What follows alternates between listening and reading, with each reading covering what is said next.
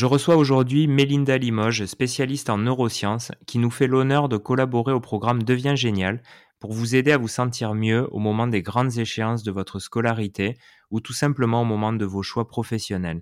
Et pour ce premier épisode, on va s'attaquer au stress, mais surtout on va essayer de le comprendre. Salut Mélinda. Salut Jérémy. Ma première question est toute simple. Est-ce qu'on est tous égaux face au stress?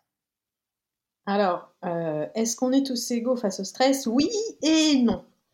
Euh, oui, dans la mesure où ça va être un phénomène qui est physiologique. Au départ, le stress, c'est quoi? C'est un système d'alarme, qui va nous alerter quand il y a un danger potentiel et du coup qui va, qui va mobiliser toutes les parties de notre corps pour nous aider à faire face à ce danger et à ce stress. Donc ça va augmenter euh, le taux de cortisol, qui est l'hormone du stress, on va générer de l'adrénaline pour pouvoir agir, on va, provoquer une augmentation du rythme cardiaque pour justement qu'on puisse aller un peu plus vite et qu'on puisse réfléchir un peu plus vite.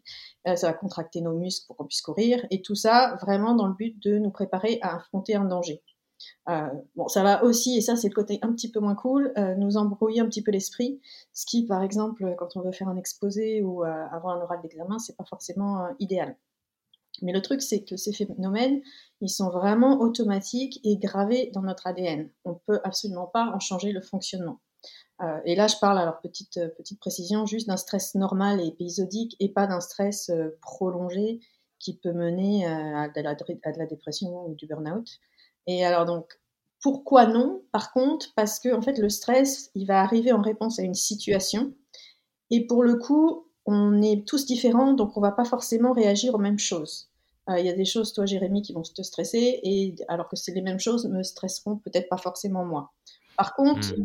si tous ces, stresseurs peuvent être différents euh, d'une personne à l'autre, ils répondent vraiment à quatre, quatre critères euh, universels, qui est la sensation d'avoir un contrôle faible euh, sur ce qui se passe, sur une situation. Il y a le côté aussi imprévisible, euh, la possibilité qu'un événement euh, imprévu se produise. Il y a le côté nouveauté, quand on n'est pas préparé à quelque chose, ça va nous stresser, quand c'est quelque chose qu'on n'a jamais fait. Et il y a enfin le côté d'avoir l'ego menacé, c'est-à-dire que nos compétences soient remises en doute par, par quelqu'un d'autre. Donc, donc voilà.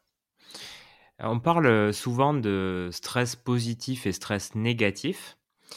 Euh, est-ce que tu peux nous expliquer cette nuance? Oui, en fait, en fait c'est une question de, curseur. C'est-à-dire que euh, dans un cas, et notamment sur le, sur, euh, on va parler de stress aigu ou de stress chronique. le stress aigu, ça va être justement des situations spécifiques. il va nous aider à gérer la situation. c'est quand on va éviter un accident ou faire un exposé. Par contre, et ça, et ça c'est le bon stress finalement, heureusement qu'il est là pour nous aider à, faire face, mais on a aussi du stress chronique, et là qui pour le coup va être, va être plus, euh, plus négatif, où c'est euh, à force d'être exposé à du stress, en fait, euh, on va secréter de plus en plus ces, hormones du stress et ça va être mauvais pour la santé. Euh, et on va et on va vraiment, euh, à force de sécréter ce, ces, hormones à, haute dose, votre organisme ne sait plus finalement comment réagir et c'est ce qui va, c'est ce qui va, enfin c'est ce qui va mener à des états un peu, par exemple, de burn-out ou, euh, ouais, ou de dépression. Est-ce qu'il est, selon toi, judicieux de partager ses émotions autour de soi pour évacuer cette pression? Alors, il est toujours, toujours judicieux de partager ses émotions.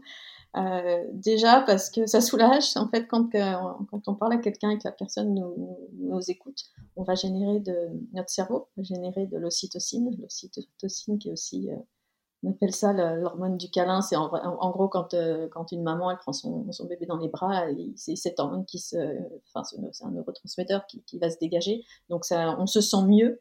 Euh, et, voilà, et rien que le fait de, verbaliser les choses, euh, c'est toujours une bonne chose. Merci Mélinda pour ce premier éclairage.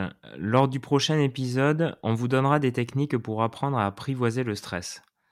À la semaine prochaine.